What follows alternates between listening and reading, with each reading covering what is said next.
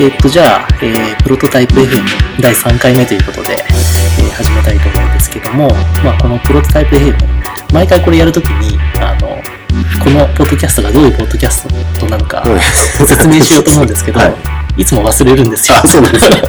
なので今回は、えーとこのポッドキャストはですね、まあ、起業家とかエンジニアとかデザイナーとか、はい。そういうまあスタートアップとか、まあ、プロダクトを作ってる人たちのリアルな声をお届けするという、うんそんなポッドキャストなんですね。で、これまで2回、まあ、起業家とエンジニアうんの人に出てもらったんですけど、今回はちょっとデザイナーといううん視点で、えーゲストの方に来ていただきました。うんえー大林博さんです。はい。よろしくお願いしますはい、はい大林です。よろしくお願いします。えっ、と、大林さんは、まあ僕との関係は、工場っていううん。あの渋谷のコワーキングスペースで、うん。初期の頃ですよね。初期ですね。本当に初期メンバ2011年の12月ぐらいにあそこがー。できて、うんそこでなんか交流会かなんかであったって感じでした。そうですね。でも、うん本当にちらっとですはい。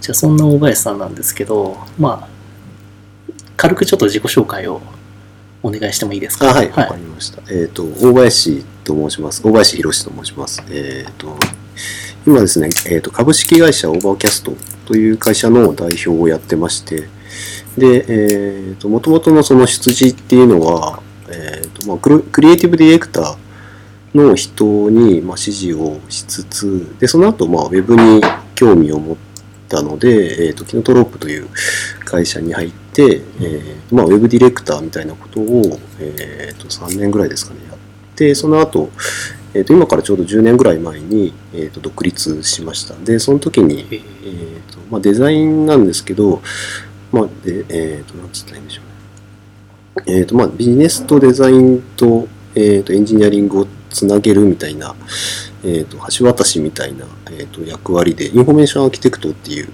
えー、と職業があるんですけど、まあ、インフォメーションアーキテクトとして、えー、と独立をしました。それが10年ぐらい前で、はいはい。でその後は、えーとまあえー、とちょうどまあ当時 UX デザインっていう分野も出てきたので、でそのあたりのまあ専門家として、ここ10年ぐらい、えーとまあ、小さいあのプロジェクトのディレクションをしたりとか、あとはまあ結構大きいプロジェクトに、えー、とコンサルみたいな形で入ったりとか、まあいろいろやってますね。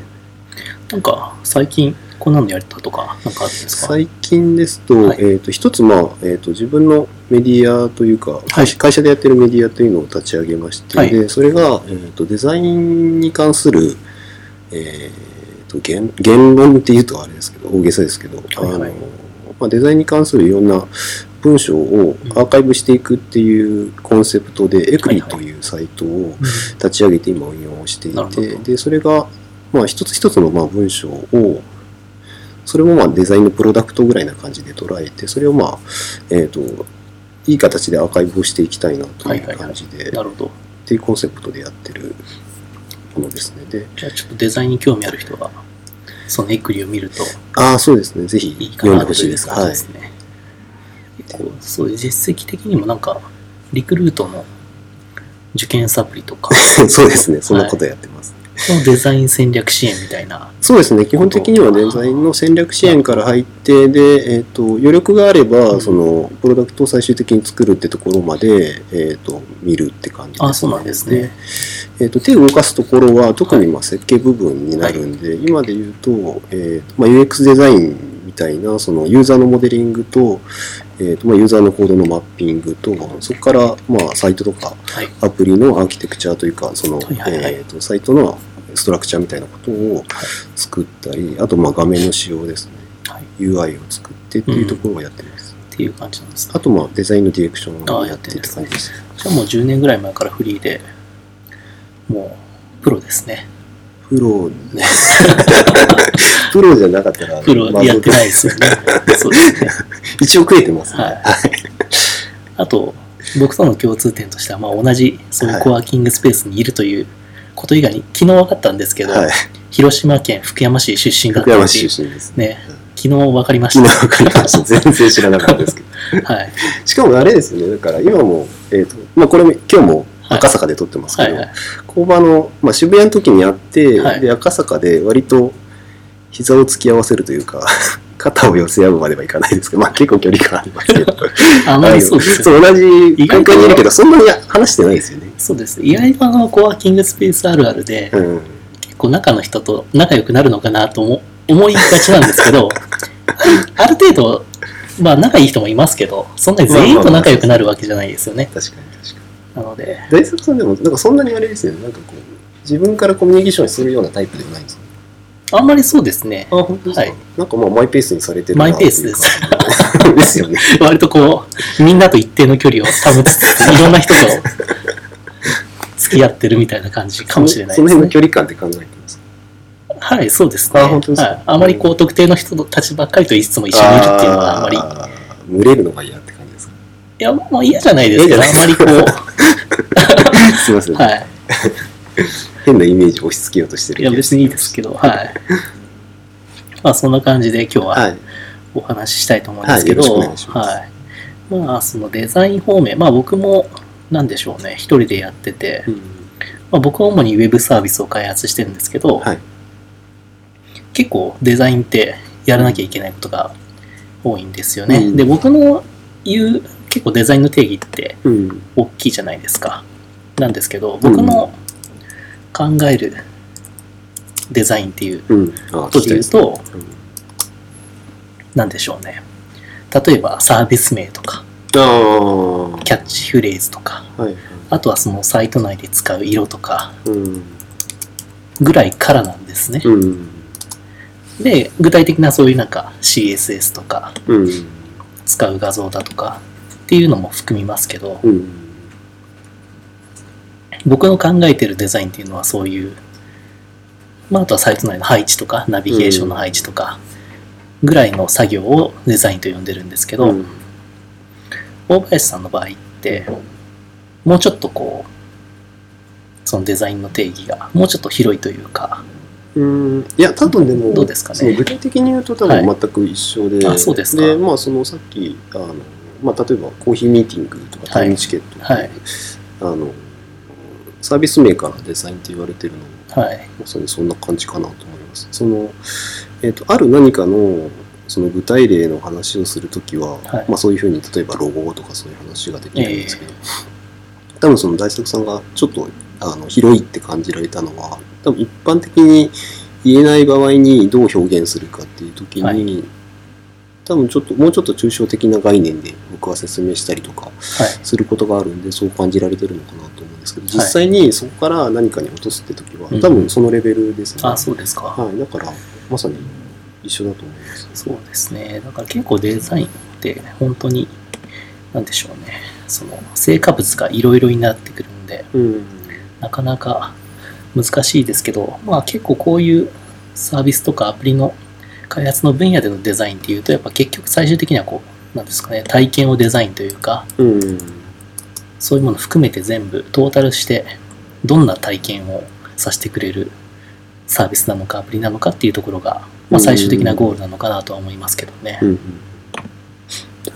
結構でもそこがそうですよねで僕も最初はそこまでは全然できてなかったっていうかあ、そうなんですか。結構見た目10年前ぐらいからこういうサービス作り始めたんですけどうん。最初はとりあえず見た目さえ綺麗にしとけばいいやとかうん。ぐらいがデザインの範疇だと思ってたんですね。で結構エンジニア、僕ももともとエンジニアだったんで、はい。割となんていうんですかね、デザインってそういうもんだよね的な思考があったんですけど、自分でこうサービスとか出していくって全然広まんないなとかはい。っていうのを感じる中で、なんかもうちょっとデザインってしなきゃいけないんだなって気づいたんですよ。えー人に知ってもらうため、まずトップページでどんな文章を出したらいいんだろうとか、はい。このサイトがどんなことができるんだよって表現したらいいんだろうかっていう、あ、こういう部分も含めてデザインだなっていうふうに感じるようにはなってきましたけどね。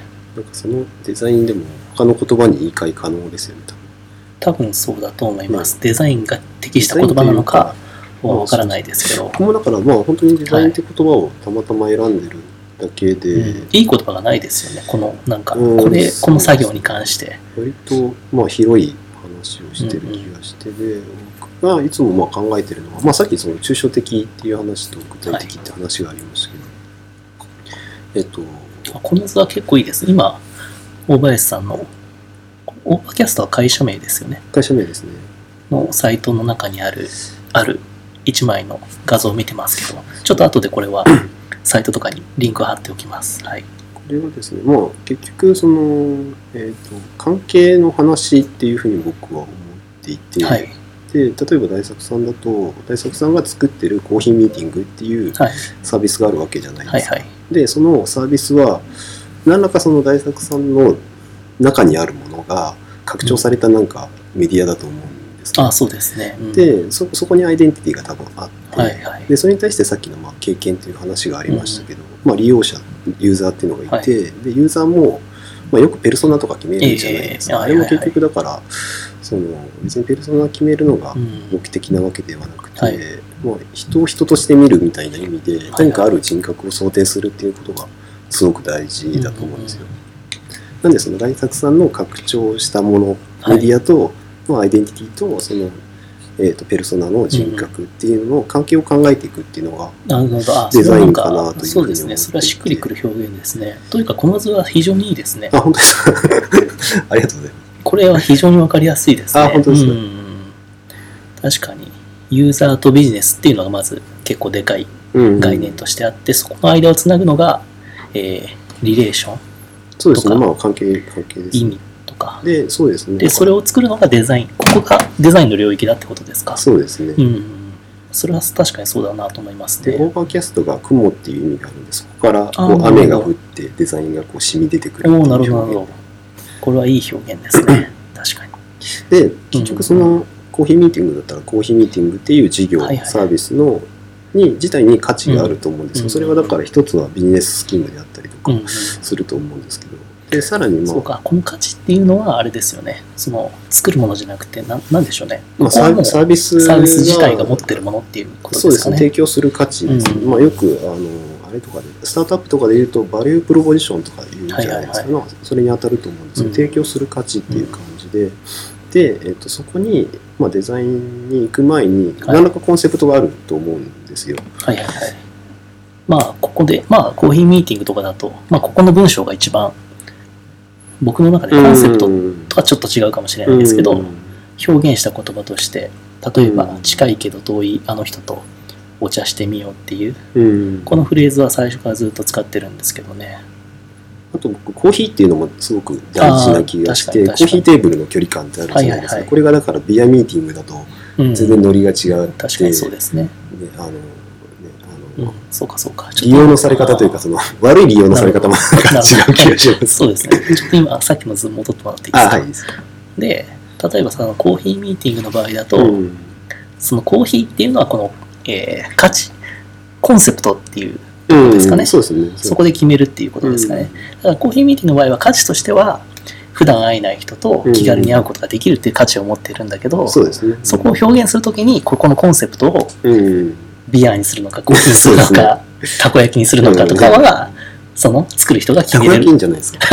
一緒に物を作るっていう。タコパみたいな、うんはい、なんかあるじゃないですか。だからそこは、コンセプトは、だから価値は一緒なんだけど、コンセプトはその作る人が変えらそう、れるよってその辺はだかことですよね。ら結構恣意的なんだと思うんですよ。でそうですねもまあすごく影響するところで。そこは非常に分かりやすいと思います。だから持ってる価値は一緒なんだけど、そのうん。見せ方によって、その利用者がうん。どう、あこのサービスとこういう関係作りたいなと思うかは、だいぶ左右されるっていそううですね。ことですよでね。そこでそれでうん。多分解釈するのが、えー、とユーザー側は、うん。えー、と意味として解釈するっていうのが多分、多分というかまあ僕は今、あのデザインを捉える時のフレームとしていつも考えてることで。でそれはその今までの利用者がやってきた経験であったりとか、はいはいはい。でその時してるまあ行動であったり意識っていうところから、まあ、き決まってくるものなのかなですよね。なんでまあだから本当に相性というかマッチングなんですよそうですよね。だからここのかぶさってる領域はまさにそこのうん。利用者がそのサイトとかアプリのトップページ見たときに、あ、これは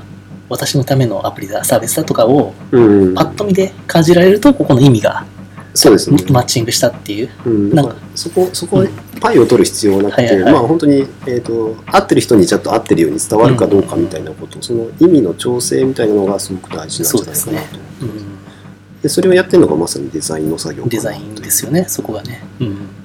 それそういうことですね。確かにデザインっていうのは。だから、うん。ターゲットユーザーに対して、うん。この価値を一番伝えやすい表現はうん。何なのかっていうのを考えるそうですねっていうことですかね。でうん伝伝えやすさもあるし、うんその伝わるってことと同時に伝わらないこともすごい大事な気がするんですよね。おなるほど。それだから要は、えーとうん誰でも誰でも彼でも使ってほしいわけじゃないと思うんですよ。あなるほど、なるほど。うん、だからやっぱりなんかコいーヒーミーティングっていうのものが持つ、うんえー、となんとなく醸し出してる文化っていうのが多分あってはい。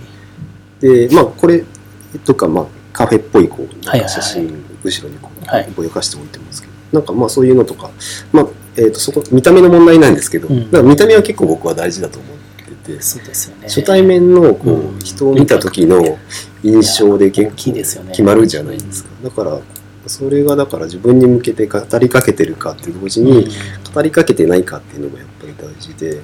でもちろんあの量というか quantity 取りに行くとはい。行くとするとなんか誰にでも開けたものになっていくんでしょうけど、逆にそれだとねあのちょっとビジネスの要件にもよると思うんですけどやっぱりどうなんだっていうのがあって、はい質を高めるっていうところが多分デザインの役割なのでそれを考えるとやっぱり適切な人に適切なコミュニケーションを取るっていうところをまず一番に考えてで広げていくならそこからかなっていうふうにいつも思います。だからそのあたりはやっぱりその事業の目的であるとか、はい。まあえー、と大きい会社とかだとやっぱりそういうあの数字っていうのがやっぱあったりするんで、そのあたりはなかなか難しいんですけどだから割とだからそのサービスを邪魔するぐらいの立場になる時もよくあるなっていうふうに感じます、だからユーザー側に立つっていうとすごくあの安っぽい言い方になるんですけど、はい。だからコミットするのがビジネスじゃなくてユーザー側っていう感じなんじゃないかなと思いますそうですね。だからそこの、なんていうんですかね、その、コンセプトを絞って、あえてターゲットユーザーを絞っていくっていうのは、うんなかなかこう、怖い作業ではあるんですよね。そうですねそうですね対象者がうん減るんで。そうですねだけど、それをやらないとそもそも使う人はいないよっていううん感じはやっぱりしますよね。そこはでもまあバランスだと思っていてそこはそのさじ加減ですよね。でまあえっ、ともともとの思考ははい。事業主体でいいと思うんですよ、はい。でマーケティングで考えていけばいいし、うん。で市場を見てそこに対して何やっていくかっていう、まあ、普通にその自分で事業をやってるんで、はい。それが普通の発想じゃないですか、でそれで全然よくて。でそこからちょっと逆説的に考えて、まあ、それを検証するって意味で、まあ、UX って言われ方をしますけどあの、まあ、あるユーザーを特定してサービスを見返すっていうようなことをするっていうので検証していく。でそれで、うんえー、と今度は質の方が見れてくるんで、はい。マーケティングはどっちかっていうとこう量を見るっていう時に使って、はい。で、えー、とデザインというか、まあえー、と UX とかそういわれる領域は質を見るっていうので,、うん。でそこのバランスを見ながら調整するっていう感じなんじゃないかなと。そうですね。その調整が多分最後に何かしら必要なのかなと思いますね。だから僕自身の経験から言っても、最後のそのコンセプト決めうん。とかが一番なんか時間が最終的にかかってるような気がしますね。えーあそれどのあたりですか？まあこうあいう機能はもう簡単にすぐできちゃうんですよ。うん。なんですけど、最後、なんていうネーミングで届けようかとか、色味これでいいのかなとかが結局一番時間かかるっていう感じ色で、色味どうやって決めてます？ちなみに色味はこのあたりネーミングが決定してからですね。えーコーヒーミーティングの場合は最初はオープンミーティングとかで作ってたんですね。うんで、本当に真っ白でなんか味気ないデザインだったんですけど、えーで、色が決められないんですよ。そのプロスタイルまた後で見せてください。あいいですよ面白 そうですね。はい。で、やっぱりネーミングがそういう誰にも使える感じで、で、多分キャッチフレーズもその時は、うん。うん。い空き時間を公開して誰かと会おうみたいな。や、なんかよく思うんですけど、はいえっと空き時間とか隙間時間とか言うじゃないですか。そこしかなくないですか？そうです、そうです。だから、それって誰のためとかも う、一切、まあでも、だけどやっぱりこう、結構ね、これエンジニアにありがちなんですけど、うん。機能を説明しちゃうんですよね。うん。なるほどねそのタグラインとまあいうかでも別キャッチフレーズに、間違ってな言ってることはいんですよ。ま変わってないですもんはい。間違ってないんですけど、それは届かないんですよね。うん。だから逆に言うと、ここでどうやってコーヒーっていうのをひねり出したかっていうのが、すごく僕は興味ありますね。これはですね、うんいろんな人にう、んそのオープンミーティング時代に店に行ったんですよ。ああ、やっぱでもユーザーに聞いてるんですね。そうです。うん20人ぐらい使ってくれそうな人ですね。はいはい。で、その中で、あんまりこう反応が芳しくないんですよね。あ、そうなんですか？はい、伝わっああ、なるほど、なるほど。ああいいんじゃないいいんじゃないみたいな。あちょっとい弱いんですよ。で、やっぱ、機能とかも、うん。ちょっと説明しないと分かってくれない感じだったんですよね。あー。なるほど。で、ある人に聞いたときに、うんなんか30分とか1時間ぐらいはい誰かと会会うって喋るだったら、それってお茶ぐらいですよね、できることは、みたいなこと言われたんですよ。素晴らしい気づきじゃないですか。あ、なるほど。あ、じゃあお茶するってサービスに変えうんて表現した方が分かりやすいのかな、みたいな感じで思って、そこからコーヒーっていうキーワードをね。くっつけてバーンってやったら、なんか自分の中でもしっくりきたんですよね。えーいや、なんかだから、本当にコーヒーっていうのが良くて、要要は何だろうな、うん。多分そのタイミング的なものもあると思うんですけど、タイミングというか、その、なんなんていうんですか、はい。モードというかトレンドみたいなものもあると思うんですけど、まあ、今、あのブルーボトルコーヒーとか、はい。あの無駄に流行ってるじゃないですか。はいはいはい。ああいう流れも実際あるんでしょう、うん。そのなんだろう。なうーんとコーヒーを楽しむみたいな文化が割と定着してきたようなタイミングだったりしたんででカフェで会う。でカフェ文化ももう定着してるし、カフェで仕事をするっていうのもまあ昔に比べたらちょっとドヤ感とかもなくなってきたんで、ええ。なんかちょうどタイミング的にもそのコーヒーっていうのが良かったのかなって気がしますね。そうですね。で、ネーミングであえて絞るといいところっていうのは、うん。もちろんそういう、例えばロゴの色とかが決めやすいっていうのは、あー。もちろんあったかみがある感じ。うん。多分コーヒーっていう仕立てで青にはなら、あ、まあ青、緑はないような気がするんですよ。うんなんか赤っぽい感じがやっぱ僕の中であったんですよね。うんうん。なのでそこが絞りやすくなるっていうのと、あとはこう、例えばフォローするとかいうボタンがもともとあったんですけど、そうでしたっけ？ありました。はい。あの、その人をあ見たときに、あ、はいはい。え、ななんでしたっけ？お気に入りじゃはなくて、い、あいつかお茶したいですはいここのボタンの名前があ、変わったんだ。変えれました。あー、なるほど、なるほど。あ、これもともとあフォローだったんですね。なるほどだけど分かりにくかっーたんで、そうですね。はい。いつかお茶したいっていう、この表現ができるのもネーミングが決まったからなんですね。っうんていうところですね。僕は非常に助かったのが。ほど。うん。ああ、多分そうなんですよ。うんだからコンセプトを決めると、ぐっと絞られてくるんですよね。そうです、そうで。ですそれ決まってくるっていうことなんだと思い。だからそういうのは結構タイムチケットでもあって、タイムチケットっていうチケットっていう表現が入ることで、この、例えば登録するっていううんボタンだったんですけど、そこがチケット発行っていうネーミングに変えれたんですね。うん、本当だ。うん、確かにここら辺がこう、しっくりきき始めるんですよね。あと、チケットっていう概念が入ることで、買うとか売るっていう表現もしやすくなったりとか。商品っぽさが。出てくるのが非常にいいところですね。うんなんかね、手軽さとかも。そうですね。はい。まあ、そんな感じ。なので、結構絞るのはちょっと怖いんですけど、絞るといいことの方がうん。多いんじゃないのかなと、うん。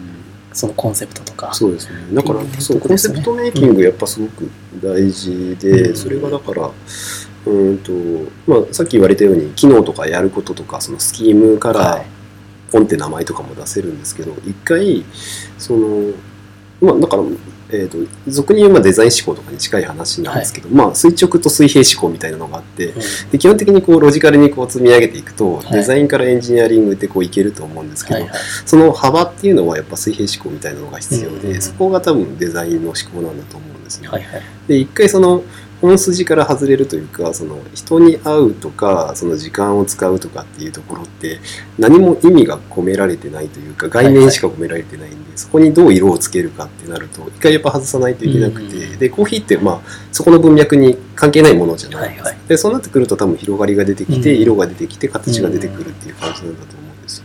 そのだから抽象と、まあえー、と具象というか具体っていうその行き行き来っていうのがやっぱりデザインの仕事で、でさっき言ってた、まあ、インフォメーションアーキテクトっていう仕事がはい。僕はまあもともとそういうその抽象概念と,、えー、と具体的なそのプロダクトであったりとか、まあ、サイトであったりとかっていうストラクチャーをこう組み合わせるみたいなところがあって、でまあ出自的にそのアートディレクターとかのひ人についてたっていうのもあるんで割とそのコンセプチュアルみたいなところも同じように考えれるんじゃないかなと思って、なるほどでそのその辺の領域を普段は手伝って。なるほど。例えばじゃあそこのなんていうんですかさっきの受験サプリの例とかあったじゃないですか、はいはい。あれとかもネーミングとか考えられたんですか？受験サプリは僕はもうサービス立ち上がって、あその後の、えと UX の改善みたいなので入ったんですよ。であれもサプリって表現がいいですよね。ああ、そうですね。うん。わかりやすくて。なんかいろいろ案はあったみたいですけど。結構僕はそういう、僕のやってるサービスはそういう受験サプリみたいな。うん。単語をくっつけて何か一つのネーミングにするっていうことが多いんですけど、うん。世の中には全然違うサービス名ってあるじゃないですか。うん。Google とかうん。Twitter とか。うん。そういうのって僕すごい難しいなと思うんですよ、うん伝えるのを。うん。でもそういうのは出てくるじゃないですか。はいはい。それに関してはどう思いますか？ああ、どうですかね。ツイッターはまあ、えっ、と、まあツイートちょっとがあるからまあわかりますすけど、っていうか、まあ、それ、えっ、と、少し昔のデザインの捉え方で言うと、はい。えっ、と、昔のデザインの作業って、まあ、さっきのコーヒーミーティングのロゴの話じゃないですけど、やっぱり CI、VI、うん。コーポレートアイデンティティと、うん。まあ、えっ、と、ビジュアルアイデンティティを作るっていうのが、まあ、一番の、えー、と花形の仕事って感じだったんですね、それだから、えー、と本当に広告代理店が盛り上がってた80年代とか、はいはい。90年代中盤ぐらいまでですかね。だからまだインタラクションのメディアがウェブみたいな形で確立されてない時代ですよね、だからその頃にやっぱりみんなそういうことを考えていてうん。でアマゾンとかグーグルとか出てきた時に言われたのは、えー、とここの仕事もう意味なくなったねっていう、うんなんか要はアマゾンはサービスをみんなこう体で覚えてるんではい。要はあのあのロゴがどうなろうがいいんですよ。ど。で、うん Google も同じだし、そうですよねだ。からやってることというか、その、うんえーと、提供しているサービス自体に価値があるって状態なので、うんで、Google も、えーと、最初からはロゴが変わってるじゃないですか。最初なんか、はいはいえっ、と、ちょっと違いましたよねあのうん しかもあれ、Google って、本当はスペル違ったんですよね、確かあ、。そうなんですか？でも、創業者たちが間違えてドメイン取っちゃった。スペそうなんだを それであの、え GOGLE になったって、はいはい。なんかどっかで読みましたけえど、ー、すいません、脱線しました。はい、はい。トリビアで。はい。そう、だから本当にね、うん、なんか、えっ、と、関係ないけど関係あるって僕は感じで思っていて、うんで、まあ、要は衝撃だったと思うんですよ。本当にはいあの、新しい、そのアーキテクチャができて、そこで新しいスキームができて、それがすごく破壊的だったっていうことが、当時の価値じゃないですか。で、今はもう状況がまた変わってるんで、まあ、あの、昔その見た目が大大して大事じゃないって一時期言われてて、今も、あの、思われてる人すごく多いと思うんですはい。けど、はい。見た目が大事っていうのは多分ずっと変わらないことで、その人間が見るっていう行為をする限りは。はい。要するにその使うっていう価値の方があまりにも高まりすぎてたというか、はい。はい。いろいろこう新しいインタラクションのメディアが出てきて、まあ、あの例えば、えー、とマウスで操作するからタッチパネルに変わるとかもすごく大きな環境の変化じゃないですか。はい。でそれに適応するためにあのいろいろこうデザインの方で試行錯誤してやっぱり使うっていうのを主題に置いていろいろこう考えていって探っていかないといけなくて、うん。で方法論を生み出していかないといけなかったっていうフェーズがあってうん。でそれはまだ今後も続いていくんですけどまあ。えー、と要するにでユーザビリティなんて基本要件なんですよ。うん。あんなのだからできてて当たり前で、はい。できないやつがおかしいっていうはい。ぐらいのもんで、だからそれを考えるとやっぱり見た目の重要性っていうのはその使う当たり前に使えることが、うんあのどんどん当たり前になってくればくるほど大事になってくるような気そうですね。気がしますね。だから本質的に本当にすごいものであれば、そこのコンセプトとか伝わりやすさを乗り越えて、とりあえず デファクトスタンダードになっていくというか、そうですね。それが浸透しちゃうっていう強さはそうですね。だから多分それはますよね。新しいメディアが出てきたりとか、うん何かこうまず何かこう破壊的な何かアーキテクチャがあって、その上で成り立ってるようなものなんじゃないかなと思いま。そうですすよね。だから多分今ねあのそのアマゾンと同じようなことをしても、Wi-Fi とかいうキーワードもなんか普通に使うようになりましたもんね。あそうですね。ああいう。確かに。なんか LTE とか、なんか。あ 全くわかんないじゃないですか。なんなんだろう確かに w i f i 普通に言うようになっちゃいましたよね。普通の人に使いますもんね 4G とか。お店の人に Wi-Fi 使いますか？技術用語じゃないですか。確かに。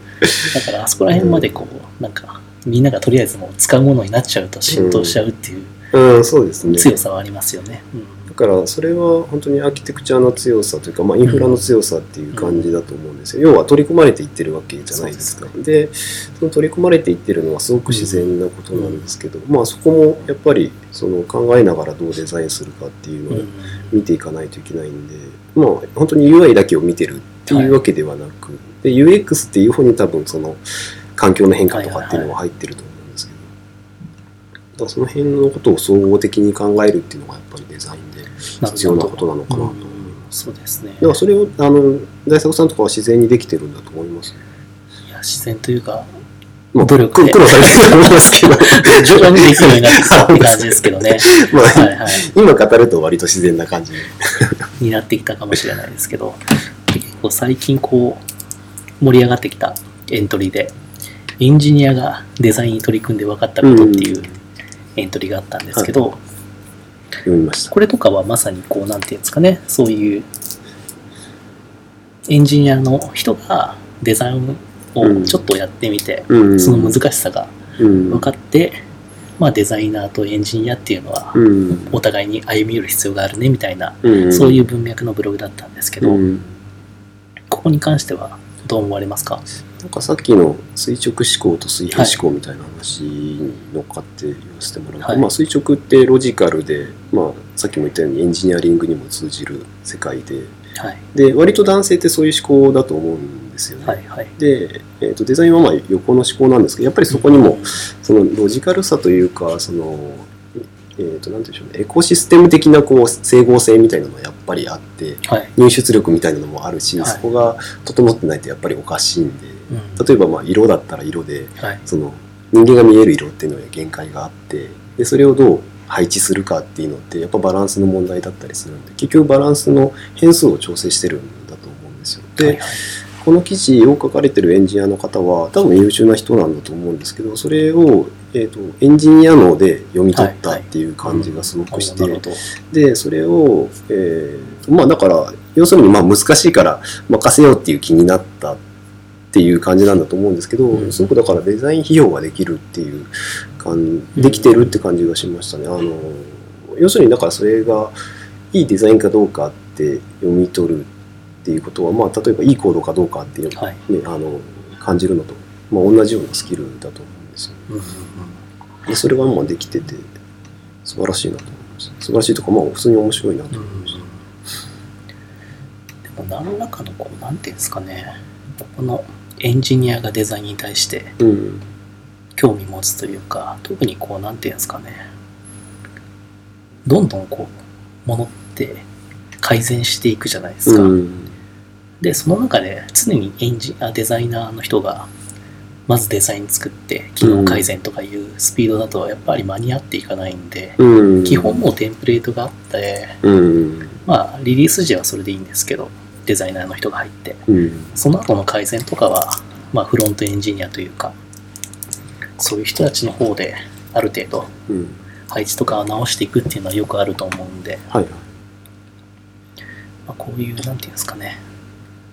全部任しちゃうんじゃなくて自分でこうデザインを考えていくとかっていうことは結構、まあ、必要かなとは思いますけどね。うん。まあ、要するにあれですよね。多分この方は、うんえー、と実際に自分でやるまでにそんなに価値を感じてなかったというか読み取れてなかったっていううんそうかも感じしれないででね。なんかそれはでもよくか感じるというか、うん。えーとまあ、特にスタートアップ系の人でえーと生き急いでるというか、まあ、はいとにかく何か早くしなきゃみたいな時に要はデザインなんて後回しでうん。まあ、実際僕もいいと思うんですよね。はでだからまあそこの価値をどう見るかで、うん。作るプロダクトにとってそれがデザインがどれぐらいの価値があるかっていうところを、うんまあ、盛り込むかというか、うん。考えてるかっていうところなんだと思うんですよ。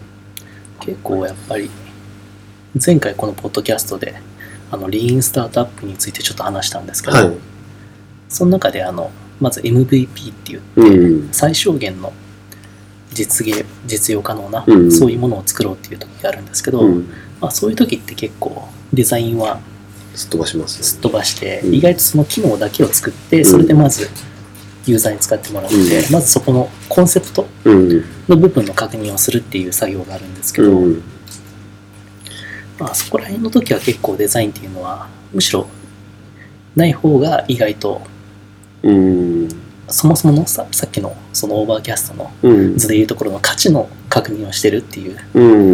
感じはしてる気はしますねなんか。そこは多分モースあモーストじゃなくて、えー、とミニマルバビババリアブルでしたっけ？そうです。そうのです今、えー、とそこのミニマルをどこに置くかの違いで、い、や逆に僕とかがよくやるのは、はいあのまあ、よ要するに使う UI の前にあのストーリーボードって言って本当にコンセプトだけをはい。ビジュアライズして、うんでそれを見せて反応を見たりとかするんであ、すよ。でそれもまああ、のそれもいいですねプ。ロトタイピングの一つだと思うんですよね。はいはいはいで、それは、えっ、と、多分デザインによる印象、まあデザインっていうのが本当に見た目のデザインによる印象っていうのがすごく大事だと思ってるから、うんやっぱり一回それを、様子を見てというか、まあどんな反応か、何を感じるかっていうのを一回反応を見て、それでまあこっちにフィードバックをもらうっていう感覚なんですよ。そのストーリーボードって何ですか ?4 コマ漫画みたいな感じですか？あ、でもいいですし、単純にこう、えっ、と、なんかビジュアルが一個あったりとか、あとはまああその書体があったりとか、あパあれですね、本当に1枚のサイトがあって、うん。ユーザー登録しますか？しませんか？みたいな。あでもなんかそれで使う背景画像みたいなイメージ。あそうですね。はいだからそこでその使うものがなくても、見た目で、例えばコーヒーミーティングでこの辺りのログインのところがなくても、なくて、これ、ここに伝わるものメアドなんじゃないですか登録フォームがあるかどうかみたいな感じですかね。だから、ああ、確かにそれはいいですね。もう単純に絵絵と、絵と文字、文字というかキャッチぐらいの感じで見せても十分伝わるんで。確かに。だからそうですね。だからこれがあの MVP の難しいところで、うん。先にその機能の確認をするか、うん。その価値の確認をするか、そのコンセプトの確認をするかっていう、そこの二通りがやっぱりあるんで、あそうですね。そこを混は同しないようにしてやった方がいいのかなっていう気はしますけどね。多分その機能に価値があるか、うんコンセプトに価値があるかっていうところなんだと思うんですよ。そうですね。まあだからやっぱりベースは何を価値だと思うかっていう、でその価値の確認ができれば多分いいと思うんで、構コンシューマー寄りのサービス化、うん。ビジネス寄りのサービス化で、そうですね。結構このコンセプトの重要性は、結構コンシューマーよりは、このコンセプトの確認をちゃんとしておいた方がうん、いいような気がしてて、ビジネスよりは割とこう、うん。なんかデザインよりも、あ、こんなことができるのみたいな、うん。そこの本質的な価値の方がうん。重要視される傾向にあるかなとは思いますけどね。まあそこもやっぱりさっきの関係の話じゃないですけど、うんまあ、コミュニケーションの設計っていうところに多分落ち着くんだと思うんですよね。単純にまあ、えー、とおじさん向けの説得資料はロジカルであればあるほどいいとかそういう話でどう伝えるかっていうところでね。まあ、そこはね、えー、と関係の築き方っていうのがやっぱりその、うん。うん全部が全部恋仲になる必要はなくて、まあ例えば都合がいい時に都合よく付き合うとかで全然いいと思うんですけど、まあ、そこをどう定義するかっていうのがすごく重要な気がします。なる。ほど。じゃあ、ちょっと結構喋ったんで、うん。とりあえず、この辺で、はい今回の話は何ですかね、まとめると。何の話でしたか？うん、でもまあデザインの話じゃないですか。デザねデザインって何なんだろうっていうのを、うまあ大作さんがやってきたことは、僕からするとその、まあ、どうコーヒーミーティングとか考えられてたのか気になってたんで、まあ、今までに聞いとけよって話なんですけど 実はそんなに仲良くなかったって話ですか？割と近くにいるけど挨拶する程度だったっていう。はいだからまあアプリ、こういうまあスタートアップ界隈とかでアプリサービスうん。を作るときのデザインとはみたいなうん。話だったって感じですかね。うん。まあそうですね。まあでもそれは別にうん。何に限らず応用可能なもまあ、のな事業ので、事業開発とか、はい、そうですね。多分僕、まあ割といろんなこと手伝ってるんで、その中で、まあなかなかその方法論として一般化するのは難しいなっていうのを感じてるんで、ある程度その概念としてデザインっていうものを把握してるのが、まあこのサイトに載せてる図なんですけど、まあ常にそれがあって、それをどう適用するかみたいな感じで考えてますね。なるほど。なんでまあこれをうん具体具体例としていろいろお話しさせていただいて、あとはまあ大作さんからいろいろサービス。の話を聞いたって感じですね。はい。ちょっとこう、聞いてる人が、はい。伝わったかなっていうのは非常に心配だったんですけど。本当ですか？本当ですか？いや僕は分かったんですけど結構この図とか見見ながらじゃないとなかなか難しかったかなっていうう気がするので、もしよかったらこのリンクをちょっと貼っときますんで、ね。これを見ながら聞いていただけると非非常にいいのかなという気がします。この図は非常に分かりやすいですね。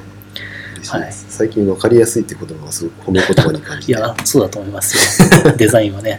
いや、いやそんなこともないんですけど、はいはい僕、えーと、それも本当に個人的な感情の話で、うんデザインはだから伝わらなくても僕いいと思うんですよ。そのだから伝わるか伝わらないか、その伝わら伝わる加減の調整だと思うんで、伝わりゃいいっていうもんじゃないってういう。ん。よ要するにまあ消費される速さが速くなるだけだと思うんですよ。でそれをまた改善するのにあの伝わりやすさで改善していって結局いたちごっこなんじゃないかなと思うんですよね。なるほど、なるほど。わかりました。ちょっとあとは後編で。はい。そうですはい、じゃあちょっと今回、ここら辺で前編というか、はい終了したいと思います。はいなんかもし感想などがあれば、ツイッターで、ハッシュタグ、えープロトタイプ FM をつけて、えーツイートしていただければと思います。じゃあ、大林さん、はい、ありがとうございはい、ました。どうもありがとうございました。